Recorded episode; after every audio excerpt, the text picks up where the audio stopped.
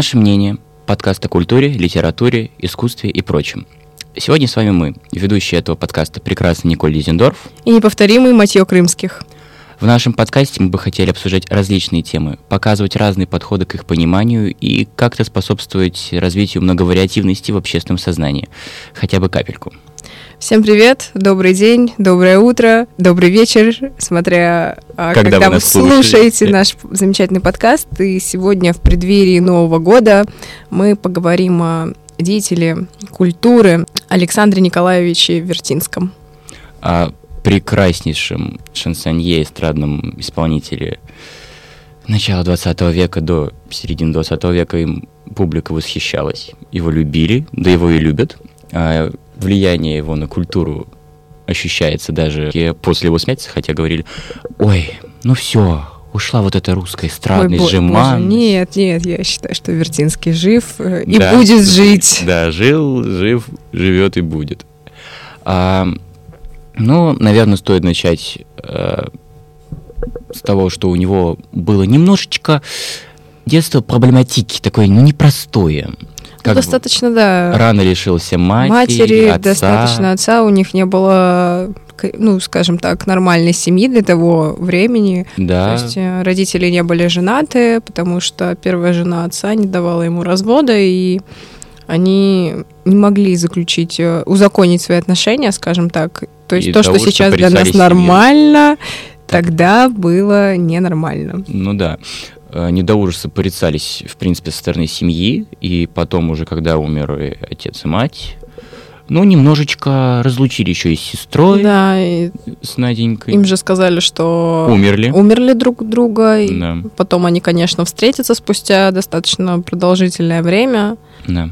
И воссоединятся, но детство все равно было достаточно тяжелым. И вообще жизнь с тетками. Да. Он описывает в своих мемуарах эту жизнь. Это было очень тяжело. Во-первых, он э, учился в гимназии. Потом турнули из гимназии. Да, потом его турнули из гимназии. За плохие отметки его достаточно жестоко наказывали. Да, причем маленькое упоминание, сам Вертинский жанр мемуаров ну, не любил от слова совсем. Он а, первые главы своих мемуаров а, написал только потому, что в 1942 году об этом попросило какое-то индийское издательство.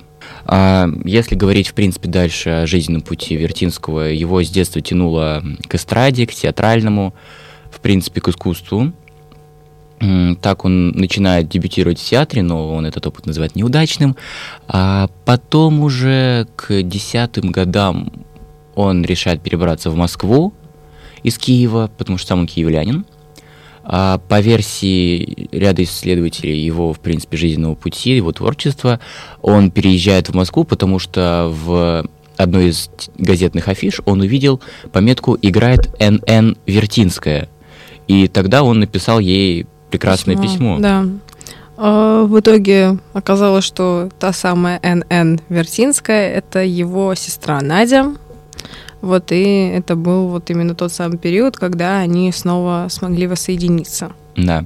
А, за период до переезда в Москву и в начале переезда в Москву Вертинский успевает обзавестись рядом связей в культурной среде. Допустим, художник Осмер... Осьмеркин. Да. А, уже после переезда в Москву он ну, имел разные профессии. Он в кино даже снимался немом. А, но если брать его эстрадный, его как шансонье, то, э, как мне кажется, в принципе, его путь именно начинается с театра Арцебушевой. Ну, в целом, Потому наверное, что там этот образ Пьеро и появляется. Да. Он... Достаточно знаменательное событие в его жизни. Это в целом сама Арцебушева и то, как он появляется в этом театре. Да, Вертинский выступает в образе Пьеро, и даже его первый такой сборник называется «Песни-пляски» русского перо, кажется. Кажется, а, да. Да. А, и только уже потом, начиная с э, такого четверти начального этапа его жизни в эмиграции, мы в, Консти... в Константинополе он еще выступал, кажется, иногда в Пьеро костюме, но потом вот он основательно перейдет во фрак. И только во фраке будет выступать. А Вертинский часто исполнял стихи собственного сочинения, а также брал стихи северянина. Да. А, на то, какие стихи писал Вертинский, огромное влияние оказывал Блок. Сам ну, он, в мемуарах писал, да, что он а, писал, были облочены. Что, да, он не подражал, он, он не пытался становиться вторым Блоком, но вдохновлялся им. Влияние так. чувствовалось. Да, влияние чувствовалось, чувствовалось влияние.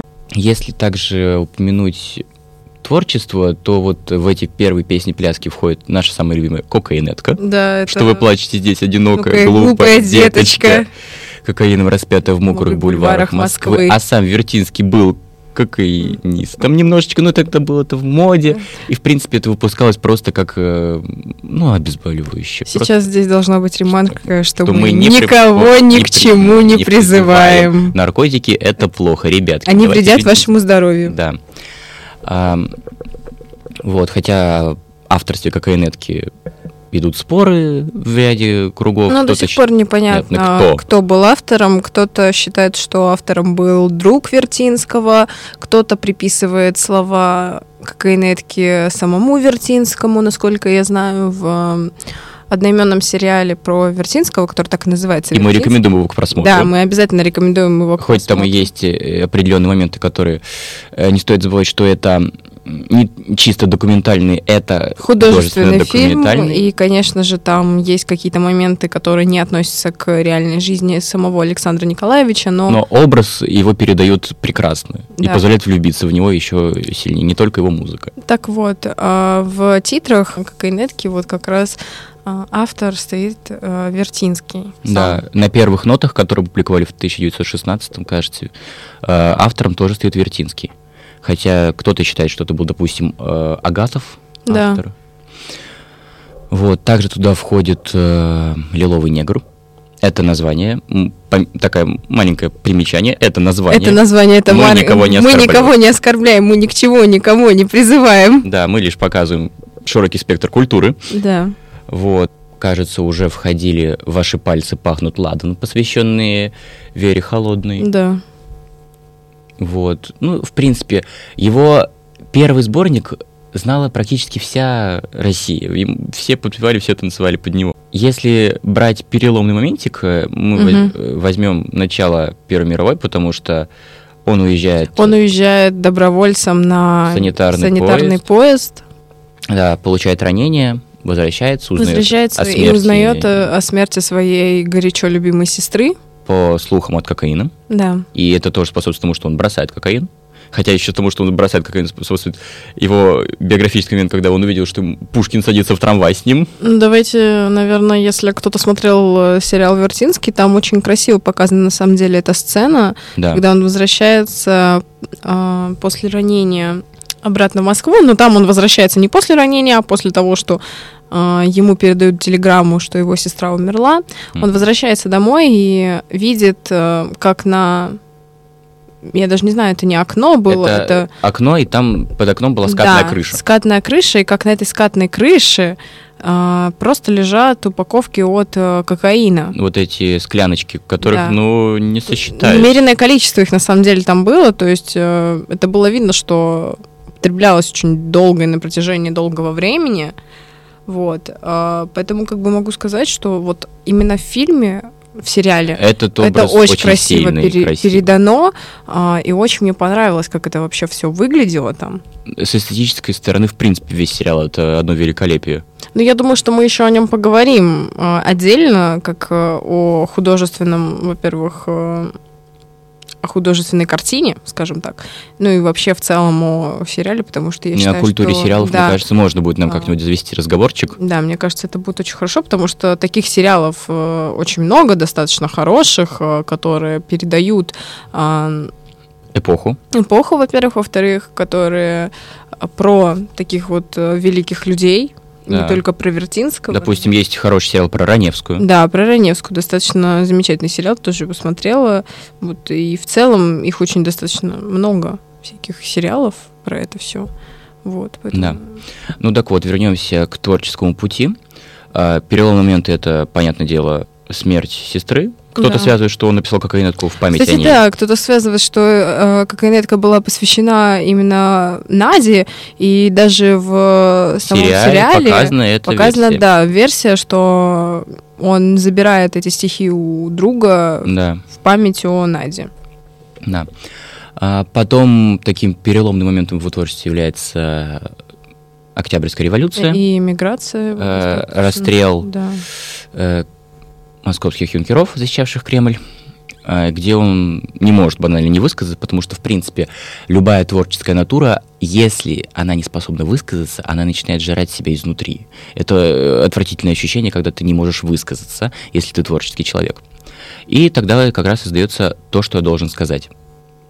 Я не знаю, зачем и кому это нужно, кто послал их на смерть, не дрожавшей рукой, только так беспощадно, так зло и не нужно, опустили их в вечный покой. Там такой сильный образ есть, который у меня до сих пор... А, и какая-то женщина с искаженным лицом целовала покойника в посиневшие губы и швырнула в священника обручальным кольцом. Сильный образ мне... Ну, достаточно, да, достаточно... Почему сегодня я говорю так много слов достаточно? Я не знаю почему. А, наверное, это будет сегодня моей коронной фразой. Лейтмотив. Да, лейтмотив. Слов достаточно. Отвлеклись от темы. Да. Достаточно, опять же, а, сильный образ и, опять же, приходим к сериалу, а, где показано этот момент, где он стоит в этой церкви и видит, видит все эти гробы. Гробы и просто говорит, ну это же дети. И ему отвечают, что это не, не дети, дети, это юнкера. И это, конечно, очень страшно выглядит. И Вертинский просто, по-моему, в сериале он просидел на скамейке возле да. этой церкви. Он просидел весь день. Да, весь день там. А после того, как э, этим исполнением заинтересовалась чрезвычайная комиссия, Вертинского чуть не расстреляли. Он такой говорит, ну вы же не можете, это просто песни, вы же не можете запретить мне их жалеть. На что по легенде ему отвечают, ну, если надо будет, мы запретим вам дышать. Ну, достаточно тяжелая такая история, на самом деле, и вообще в целом, наверное, если мы будем говорить о 20-х годах, и, ну, все, что связано с гражданской войной в нашей стране, все, что связано с революцией, все, что связано с приходом советской власти, да, власти, это все очень тяжело. Это безумно тяжело. Отзывается в каждом, мне кажется. Да, при этом отзывается по-своему в каждом. Да, Каждый звенит по-своему. Каждый звенит по-своему. У каждого свои к этому эмоции, отношения, отношения позиции. Чувства, да. Но это мы обсудим в каком-нибудь следующем выпуске. У нас сколько тем уже образовалось. Да. А, так вот, после Октябрьской революции Вертинский эмигрирует в Константинополь, где он покупает э, греческий паспорт. В Константинополе долго там не задерживается, буквально поет в паре ресторанов, э, зарабатывает денежку. Переезжает в Румынию ну, наверное, нужно упомянуть э, вообще, что сам Вертинский думал по поводу своей эмиграции. И да. как бы он же много лет спустя написал про это, о том, что что толкнуло меня на это. Я ненавидел советскую власть. О нет, советская власть мне ничего дурного не сделала. Я был приверженцем какого-либо другого строя тоже нет. Очевидно, это была страсть к приключениям, путешествиям, юношеская беспечность. Да, в сериале это показано, когда в Константинополе, ну, вернее, в Галиполе, куда приплыл... Э, Сам корабль, да, на котором с э, приплыл. остатками Белой гвардии под э, руководством Врангеля. Да. Э, и он говорит, я хочу в Париж. Вот это вот «я хочу, хочу в Париж. Париж» для творческого человека, это, ну, такой лейтмотив всей творческой деятельности. А, так вот, переезжает в Румынию, там он пишет песни в степи молдаванской, э, которую я, в принципе, рекомендую вам прослушать на Яндекс Музыке. Безумное множество песен Вертинского, и слава богу, что нам доступно прослушать песни Вертинского, потому да. что, э, живя мы в советское время, нам пластинок дали, вообще всего, никаких да. банально не выпускали. Ему давали гастроли, да, хорошо, пластинки нет. Ну давай вспомним Помним, о том, а, что граммофоны тоже были не во всех семьях. Да, от, отсылочка к прошлому да, подкасту. к прошлому подкасту. Кто не слушал, послушайте, у нас там есть достаточно интересный разговор на эту тему. Да, но о том, как э, его в советской культуре, мы вернемся уже позже. А, так вот, а, в, с Румынии за эту песню, за антирумынские настроения, которые посчитались, а, ему, он вынужден переехать в Польшу. В Польше он женится в первый раз на Ирене Вертинис, хотя в сериале показано, что это в Париже произошло, но это Польша. А, однако к 30 году брак распадается, плюс Вертинский уезжает в Германию, потому что в Польшу приезжает румынский король, и немножечко всех неблагонадежных, нежелательных элементов нужно как-то бы, ну, убрать. Ну да. И вот он уезжает в Германию. Он живет в Берлине. А, в сериале показано, что он захватывает период, когда приходит Гитлер к власти. Гитлер к власти, И да. действительно есть фотографии, где он в 1933 году в Берлине. Но в Берлине он не задерживается. И переезжает в Париж. Париж, наш любимый Париж. Да. Там творческий расцвет происходит еще больше, очень много песен э, публикуют. Там как раз э, большее количество пластинок и было выпущено. А, Париж он любил безумно, для него это может быть вторая родина. Я думаю, ты можешь озвучить эту прекрасную цитату из да. его мемуаров. А, моя Франция — это один Париж, зато один Париж — это вся Франция. Я любил Францию искренне, как всякий, кто долго жил в ней. Париж нельзя было не любить, как нельзя было его забыть или предпочесть ему другой город. Нигде за границей русские не чувствовали себя так легко и свободно. Это был город, где свобода человеческой личности уважается. Да, Париж — это родина моего духа. Да, это прекрасное описание, в принципе, Парижа. Но мы не о Париже. Да, мы поговорим о культурных столицах, может быть, когда-нибудь Когда-нибудь позже. позже. Вот. А потом Вертинский гастролирует в Палестине, в Ливане. Ну, то есть так, э, проходит немножечко по Средиземному морю. Да, и потом он уезжает в Америку. Нью-Йорк. Из Нью-Йорка в Сан-Франциско. Да. Причем переезд в Америку по датам совпадает с переездом в Америку Марлен Дитрих, э, с которой он имел дружбу. Ну, в сериале кстати, показано, в сериале что не, о, только, не только дружба, да. Посмотрите, сами все узнаете. Но... Смотрите сериал, мы не будем его немножко цитировать. Да, но, насколько помню, я могу ошибаться, то ли в мемуарах, то ли в письмах э, Марлен Дитрих называла Вертинского «мой русский друг, учивший меня пению и танцам». Так вот. что есть подтверждение о том, что Марлен Дитрих и Александр Вертинский были знакомы, были знакомы точно. лично, да, и, скорее всего, дружили. Да. А после Америки ему предлагают гастроли в Китай, где число русских в эмиграции тоже имело ну, достаточные масштабы. Ну, давайте просто вспомним, что в, во время гражданской войны и революции эмигрировало очень много советско, советских граждан. Почему советских? Русских граждан, а, которые расселялись по Всему всей Европе. Шару, да, банально. И бан... Европа, и Америка, Азия. Азия, Австралия, где угодно где русские угодно, колонии да. сохранились. А, ему предлагают выступать э, в Азии, он соглашается. В итоге гастроли по Китаю – седает он в Шанхае, и именно в Шанхае он разводится с первой женой Иреной и знакомится с Лидией Владимировной, его второй женой, с которой как раз это, э, от брака, с которой родятся две дочери, Марианна и... Анастасия. Да. Причем, кстати, Марианна будет сниматься в советском кино. Да. Ну, кстати, у них же была достаточно большая разница в возрасте. Большая у... разница в возрасте, но при этом любовь была крепкая. Да. А, и, кстати, сам Вертинский потом и в советском кино тоже снимался, хоть он и начинал еще в немом кино сниматься дореволюционном, в советском кино он тоже снимал роли таких э, мелких Но это уже было тогда, когда он вернулся, вернулся на родину. А вернулся на родину он из Шанхая да, в 43 году, году, хотя попытки предпринимались вернуться еще и в 20-е годы, в Польше, в Германии он. В Париже он тоже об этом думал, а, да. думал чтобы вернуться на родину. Да, делал запросы в представительство Советского Союза в этих странах, но получал отказы. И вот только в 1943 году ему одобрили въезд в Советский Союз. Он вернулся, немножечко в сериале показано, как проходил процесс э, возвращения, вот а, культурной акклиматизации, социальной акклиматизации. Ну это очень, знаешь, это прям очень э, хорошо показано, потому что я когда смотрела сериал этот первый раз, э, у меня в голове возникал только один вопрос: зачем ты это делаешь? Куда ты едешь? Ой, такой же вопрос у меня возникал. А, то есть просто он из такой достаточно богемной жизни своей, если сравнивать то, что у него там было в Париже, то, что показано в сериале, естественно, да. мы говорим Мы говорим это. о образах, которые да. мы видели, которые мы ощутили. Потому что мы, не, мы сами не знакомы с Александром Николаевичем Вертинским. Немножко как бы, позже родились, к сожалению. Да, как бы мы тогда еще даже в планах не были, и не только и у наших родителей, но и в целом. У наших бабушек, дедушек мы были тоже не в планах. Да, поэтому как бы в данном случае мы просто рассказываем о наших Наши ощущения. Да, наших ощущениях а, того, что мы видели. И вот а, там,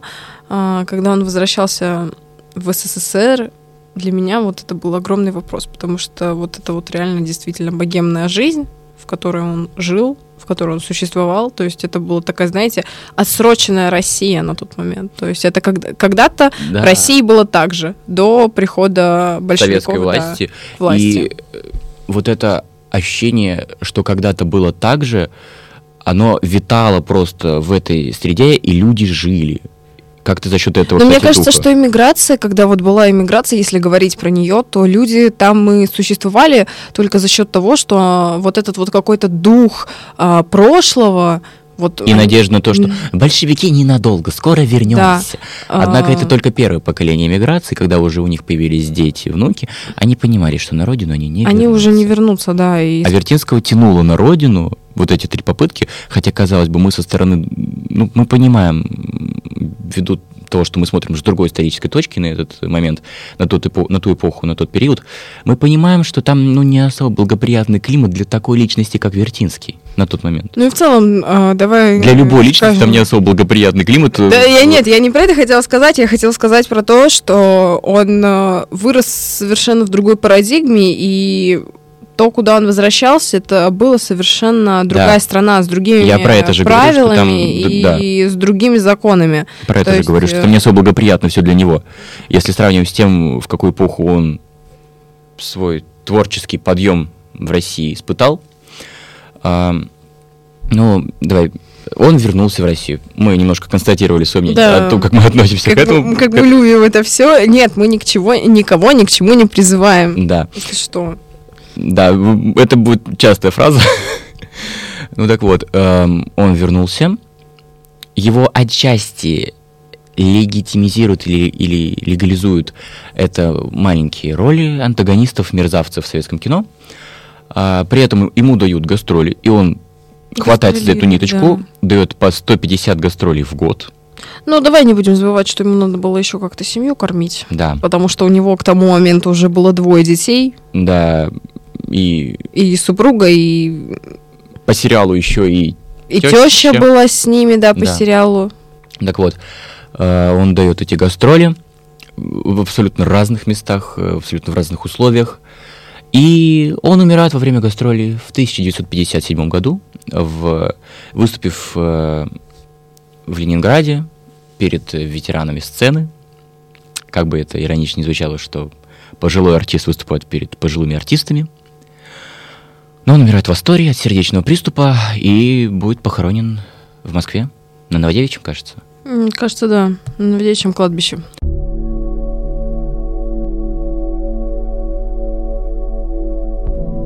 Что ж, ну, мы кратко обозначили биографию. Теперь давай выскажем наше мнение к его творчеству в принципе. А, я познакомился с сериалом «Вертинский». Мое, в принципе, знакомство с Вертинским началось с сериала. Я познакомился с ним, когда он только вышел. Я сразу посмотрел все серии просто за один вечер в захлеб. И уже ночью я просто переслушал его запи- записи как раз на Яндекс Музыке. А, наибольший, наибольший мой трепет и восторг вызвали кокаинетка. К сожалению, не сохранилось исполнение кокаинетки Адвертинским. Есть прекрасное исполнение музыканта Мэйти. Танго Магнолия, наша в бананово-лимонном Сингапуре, прекрасная. А, Ваши пальцы пахнут ладаном. То, что я должен сказать. И «Желтый ангел». Вот эти пять моих фаворитов. Первое, что я послушал из его творчества. Разные совершенно года издания, но это произведение, настолько раскрывающее его образ, в моем понимании, э, повторюсь, показываю свою парадигму, свое отношение, сейчас Ники выразит это, свое отношение после меня, а, настолько трепетно мне это все было и приятно душе, а я, в принципе, люблю ту эпоху, начала 20 века, до Первой мировой, до ужаса красиво. До ужаса хорошо. Да. И ощущение, что это так близко, и что через эти слова ты чувствуешь, что другой человек испытывал при их написании и исполнении, это вызывало у меня огромный восторг и трепет. Потом я уже прослушал и бразильский крейсер, матросы в степи молдаванской, палестинская танго. У меня очень много песен сохранено до сих пор в плейлисте, и я, бывает, иду по Невскому или иду по Каменостровскому и слушаю, потому что, ну, эстетично, ну, хорошо на душе становится. Ну, мое знакомство с Вертинским, оно было довольно достаточно такое продолжительное, потому что я знала, кто такой Вертинский, потому что в целом человек такой люблю культуру, искусство, но я никогда не соприкасалась с его творчеством. То есть я знала, что когда-то там жил такой вот Александр Николаевич, творил свои песни и когда-то умер. Но в какой-то момент в моей жизни появился мой прекрасный а, напарник, который сейчас э, сидит и записывает со мной этот подкаст э, Матье. И как-то однажды мы шли по Невскому, и... Увидели афишу. Да, увидели Желтая афишу, танго Александр Вертинский. Танго Александр Вертинский, и мы почему-то подумали, что нам обязательно надо на него сходить. Я до этого только знала о том, что существует такой человек, ну, существовал когда-то такой человек. То есть а я... я потом пять минут, пока мы шли дальше от этого дома журналиста, напевал тебе его песни. Да. Я это помню прекрасно. А, потому что, ну, как-то вот я, ну, мне никогда не было достаточно интересно. То есть он был, да, был.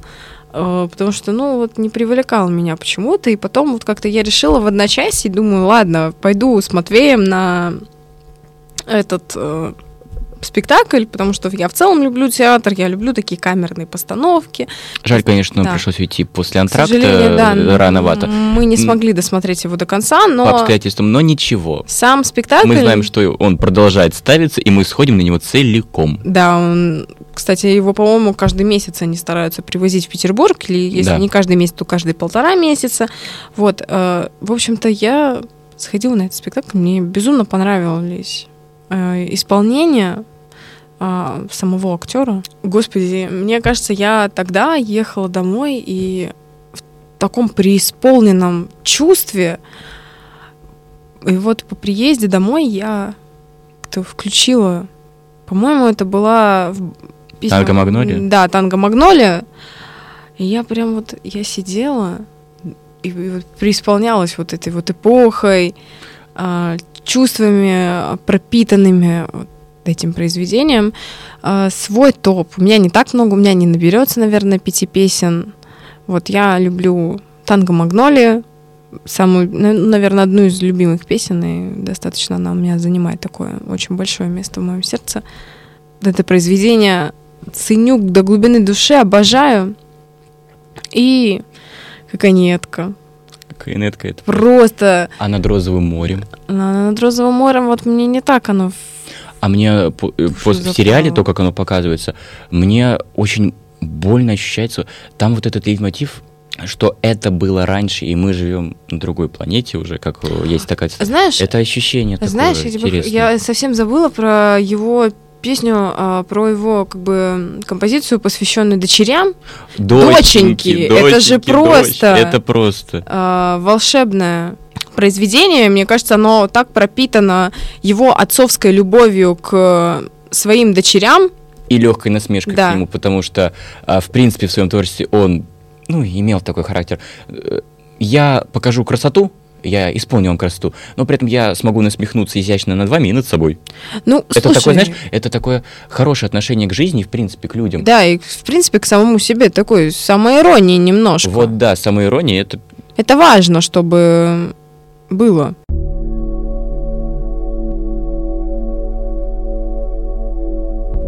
Ну, что мы можем, в принципе, сказать после того, как мы выразили наше мнение к его творчеству?